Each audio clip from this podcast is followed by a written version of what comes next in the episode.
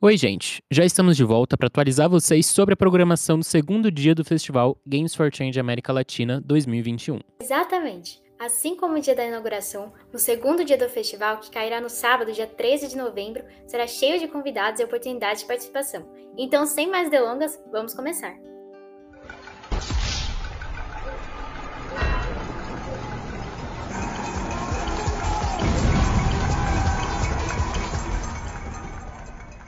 Pode Play, o podcast da Games for Change América Latina.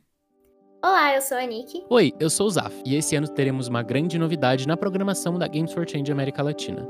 Para começar o dia 13 com o pé direito, teremos uma palestra às 9h30 da manhã com o Ryoi Chiabe para falar sobre o funcionamento das moedas da paz, o valor da gratidão em jogos criativos. Curioso, então você não pode perder. É o primeiro festival de jogos em que circulam moedas digitais. E logo em seguida, às 10 horas, teremos um showcase do WASH, Workshop Aficionados por Software e Hardware, que abordará o projeto de games e turismo ambiental que está começando em Brotas, em São Paulo, com apoio da Games for Change América Latina. Seguindo esse evento, já às 10h30, o Marcelo Arno Nerlin traz um tema que a maioria das pessoas simplesmente ignora: jogos e processos legislativos. Professor Nerlin é especialista em gestão de conhecimentos na esfera pública, professor na USP Leste e vice-líder do grupo de pesquisa Cidade de Conhecimento.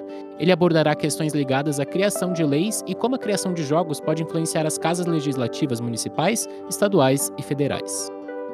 E seguindo nessa pegada, de olho nas relações entre jogos e cidadania, às 11 da manhã, a Elaine Tosi e Luísa Canziani trazem um assunto vital devido à nossa conjuntura atual: a mobilização em políticas públicas para ciência, tecnologia e inovação.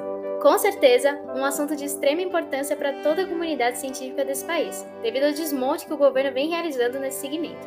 Tentando, porque ele não vai conseguir. E o nosso festival tem três eixos fundamentais: ética, saúde e cidadania. É isso aí, Nick. Depois desse evento, às 11h30, o presidente da Games for Change América Latina, Gilson Schwartz, trará o tema Games e Metaversos, falando sobre o mercado e o processo de regulação no Brasil e no mundo. Pois é, sem mercado não tem sustentabilidade e vice-versa. E para finalizar essa incrível manhã de apresentações com ênfase em cidadania e jogos, ao meio-dia começará uma roda de conversa sobre a Regia, a rede de especialistas em games, infância e adolescência, para falar um pouco sobre seus princípios, a sua agenda e as oportunidades de participação na construção desse movimento. Pois é, gente, depois dessa manhã incrível, a tarde não vai deixar nada a desejar, pode ter certeza. Às 13 horas começam os papos com os representantes dos capítulos regionais da Games for Change, com o pessoal da África, da Ásia e Pacífico e da União Europeia.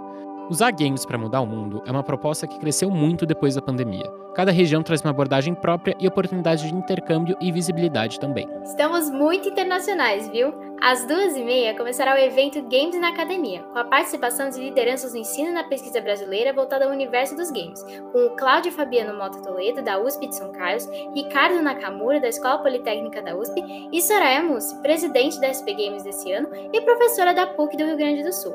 Antigamente, jogos eram um subcapítulo de uma atividade puramente comercial. Para mudar o mundo, a criação de games cresceu muito nos últimos anos em parceria com professores de universidades no Brasil e no mundo. O festival ajuda a entender quem é quem nesse processo de transformação interdisciplinar. Um exemplo desse impacto é a conversa das três e meia com a professora canadense Linda Pagani, uma especialista que pesquisa sedentarismo, ou seja, como a relação principalmente das crianças e adolescentes com as telinhas. Pois é, Tempo de tela é, em muitos casos, tempo sentado, em geral comendo alguma besteirinha, ou seja, riscos para a cabeça e o corpo. E se saúde é uma questão central do festival nesse ano, não é por acaso. Com a pandemia da Covid-19, esse sedentarismo só aumentou. Então, na sequência, às 4h30, é retomada a conversa sobre a rede que iria até às 6. É a oportunidade de tirar todas as dúvidas e saber tudo sobre como essa rede está nascendo, quais os temas de pesquisa e resultados esperados. Sem esquecer que o festival é também uma oportunidade de fazer acontecer. No segundo dia, a partir das 6, tem mais oficinas de criação de jogos digitais e analógicos. A gente quer pensar para fazer e fazer para brincar e também para pensar sobre o mundo e os desafios de transformação urgente que temos pela frente. Pensar, fazer e brincar. Esse é o caminho para transformar o corpo, a mente e a sociedade. Pois é, Zaf, a gente não quer só comida, quer diversão e arte com engajamento, né? No dia final do festival, no domingo, dia 14, vamos ver o que a galera está de fato produzindo. É aí que acontece a etapa competitiva do festival, com o concurso Pitch for Change. Mas precisamos de mais um episódio só para falar do dia de encerramento do festival, com a competição e mais apresentações incríveis. Fiquem ligados! Pessoal, lembrando que todos os eventos irão acontecer em formato de live no canal da Games for Change América Latina, no YouTube, totalmente gratuitos. Então, já fiquem ligados e se inscrevam no canal, além de acompanhar as novidades pelo Instagram do festival. Os links estão na descrição desse episódio.